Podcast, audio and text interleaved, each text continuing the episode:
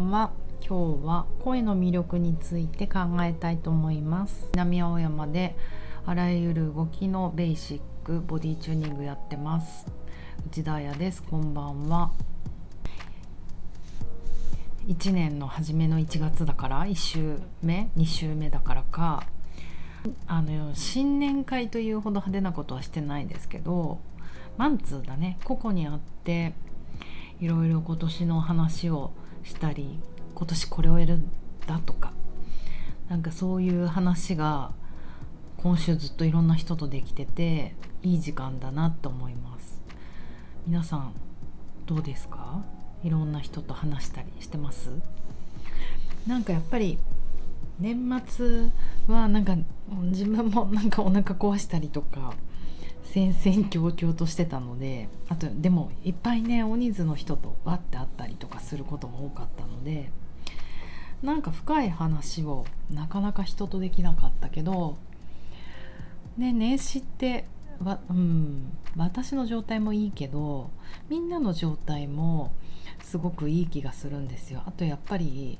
ね毎年のことなのに202 1違うか。2022こうするみたいな。みんななんかちょっと明確なビジョンがあったりしてすごく話してて楽しいです。昨日は中目黒に牡蠣を食べに行ってそうね、うん、結構昔からの昔？56年ぐらい前のお友達と話して彼は木こりやるって言ってたね。みんな面白すぎるよね。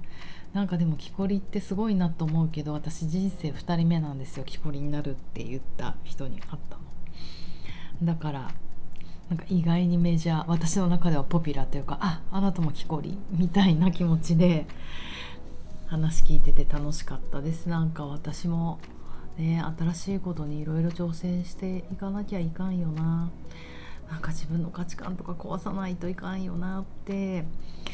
なんかね嬉しい気持ちでいっぱいの1週間だったけどちょっとそこもプレッシャーも感じる1週間。大事。私結構怠け者でダラダラするからそういうのも大事だと思いました。そして昨日なんかお話をしてる中であそうそうあの私の去年はこういうスタンド FM っていうラジオ始めたんだよみたいな話をしていてで私もその子におすすめしたんですね。やんなよ。YouTube とかなんかいろいろやろうっていう気持ちはわかるが YouTube とか結構大変じゃないですか。私も10本ぐらい作って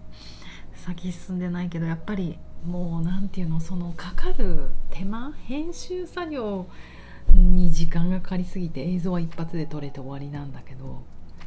なんかあれで費用対効果っていうんですかそういうのを考えてるといやちょっとこれ私の仕事じゃないなって思い始めてまあでも経験は良かったです。こうやって編集すんだってなんとなく分かったしうん。そうラジオやる前にやっといてよかったなと思ったけどでもラジオもなんかあのー、映像がないからね。パジャマでおしゃべりすっぴんでおしゃべり私なんてもう終わった瞬間に1秒で寝たりとかしてるのですぐ寝れるしね。YouTube とかやっぱインスタライブとかってなんかこう自分を盛り上げてるのかお酒飲んじゃったりしてるし眠れなくなっちゃうんですね夜。ラジオはなんかよく眠れてなんか達成感もあるぐらいあちょっとみんなに話聞いてもらえた吐き出せたと思って幸せに寝てます。そんな中でそうそうやっぱ声って大切だよねみたいな話になってなんか私もねちょっとこんな自分が今おしゃべりをしながら声ってすごい重要っていうのをすごいプレッシャーに感じるんですけどなんか誰か何かに聞いた時に声質ってもう生まれ持ったものだから変えられないっていう。ことを聞いたことがあるんですね。ただ話し方とか歌い方とかそういったことで発声とかは変えられるからもちろんいい声とかねいい歌とかそういうことはできるんだけどそもそもの声の音質って生まれ持ったものなんで変えられないんだよって言われた時にすげえ怖えと思って。だからあのでもこれって相対的なものじゃなくて絶対的価値観で私が好きな声っていうのがあるんですよねきっと。なんかそういう声に出会ってしまうともう何を言うかが大事なんじゃなくてもうその人の声を聞いてるだけで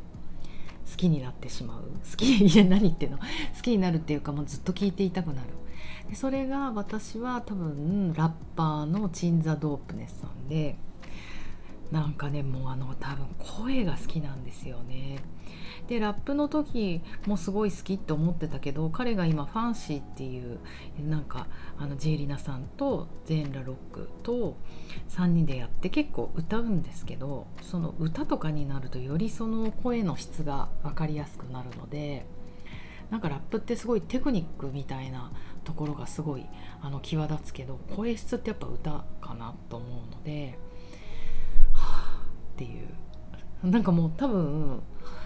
皇室にやられてる。でもなんか私はチーザ・ドープネスと、まあ、どうでもいい話なんですけどあのメソッドマンっていうあのアメリカのラッパーの人がまるで同じに聞こえるのでメソッドマンの方が昔から聞いてたからもしかしてメソッドマンが好きなのかもしれないけどなんかああいうちょっとダミ声っぽい気もするんだけどでも通るみたいな違うなこんな陳腐なあれじゃないけど好きだなと思います。そして女の人に対してあんまりそれを思えたことがなくって話し方が上手とか演技が上手とか歌がうまいとかそういう女性はすごくいっぱいいるんだけど声質が好きっていう人がなんか最近見つけちゃったんですけどあのそれは初めビジュアルからまた入ったってところも面白くってなんかつい最近なんですけどあの年末にえー、となんか美容院にはもう何ヶ月も行ってないから多分ヘッドスパか。ヘッドスパに行って髪の毛乾かしてもらってる時に iPad ポンって渡されて「お好きな雑誌をどうぞ」って言われるんですけどなんかあのそうすごい私やっぱ雑誌の読み方とかが異常みたいでなんか美容師さんとかの声が聞こえなくなっちゃうぐらいうわーって読むしすごい情報量を。なんか丸ごと5冊読んでこうってなっちゃうからすごい疲れちゃうから読まないようにしてるんですよ。本当美容師さんやりづらいですね。ずーっとこう鏡見てるから。でもその時最近ほんと雑誌も読んでないんですけどポパイは昔すごいよく読んでてもうポパイも読んでない。でも12月に出るガールフレンド特集っていうのがなんか結構私的に胸キュンなのであガールフレンド読集があると思って思わず iPad で読んじゃったんですよ。でまあまあ読んでった時になんかこうエッセイいろんな著名人とか、まあ、文化人なのかな芸能人みたいな人が出てエッセイをしていくでも本当に私も家にテレビがないのでなんか今時の人とか今時の何売れっ子さんとか全然わからなくてでもえーと、みんながその恋愛についてのちょっとしたもうほんとちょっとしたコラム的なエッセイを書くと。でそれをパッて見た時にもう誰だかもう分かんないから言うしか分かんなかった。フル でその1ページ前かなんかになんかすごい写真で顔が気になる顔っていうかもう佇まいが気になる人がいてえこの人誰なんだろう？歌手なのかな？女優なのかな？あの何？アーティストなのかな？なんかただパソコンをパチパチ叩いてなんかふって画面を覗いてるだけなんだけどまあそれもいい写真ですよね。いい女なんだかいい女なんじゃないんだかわからないっていうかそのナチュラルさがすごい好きで誰だろうこの人って思ったらヒコロヒーさんだったんですよ。でなんじゃヒコロヒーって思ってでそのエッセイを読んだら「一般企業で働く彼と売れない芸人の私」っていうタイトルで彼女のその恋愛の話なんだけどその彼長年同棲した彼と別れて別れることになってその家を出ていく日の話であちょっと泣きそうになっちゃった。思い出しただけで。でこれを読んだらなんかちょっと不意になんか泣いちゃって私。いやもう本当そうだから嫌なんですよね。人前で本読んだりするの。でもちょっとマスクとかして髪の毛乾かしてもらいながらやべえ泣いちゃったって思いながらこの人超素敵と思って、まあ、あのエピソードがすごい良かったんですよね。しかも、えーと、フリーえっ、ー、とそうね。そう取材は苦手だから執筆をと快くお返事をいただいてこうヒコロヒーさんのエピソードは温かく温かくて切なかったって書いてあったんだけど要は彼女が書いてるわけじゃないんです。がライターさんがエディットして書いたんじゃなくてそうん、なんかそれにもグッときてうわこの人文章センスとか視点とかなんか切り取り方全然なんかエモーショナルでもないんですよ。淡々とした感じが。超イケてんなと思って多分そこで珍しく私はヒコロヒーと名前を覚えてでお家帰ってきて何なんだろうこの人と思って芸人さんなんだと思って YouTube とかで見てまあなんかテレビに出たりとかそういうお笑いの人だから m 1グランプリとか出てんですよね。それで見た時にさらにまたグッときたのが声が好きと思って彼女のそのキャラクターとなんだろうなんかテンションが高いわけでもなくすごい低いわけでもなくちょっとこうハスキーな感じでなんかね今の若い人とかってクリーンとかなんかそういうイメージが強いけどあこんな低い声でまあタバコとか似合っちゃうようなちょっとこう古めかしい80年代風味もあるじゃないですか。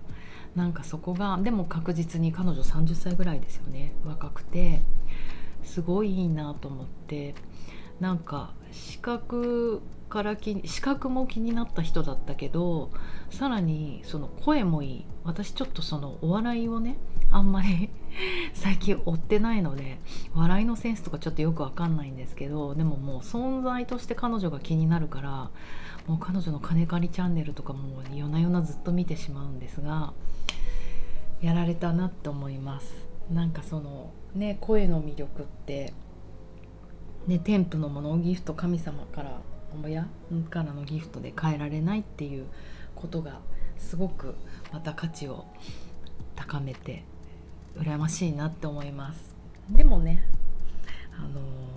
体は声を出す楽器でしょ？だから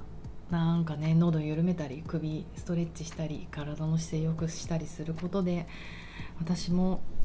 ね声質はあれですけど少しでも素敵な恋に近づけたらいいなって思った昨晩でした。今日か。ということでじゃあ皆さんおやすみなさい。また明日。あそうそう皆さんの好きな声教えてください。お便り待ってます。じゃあね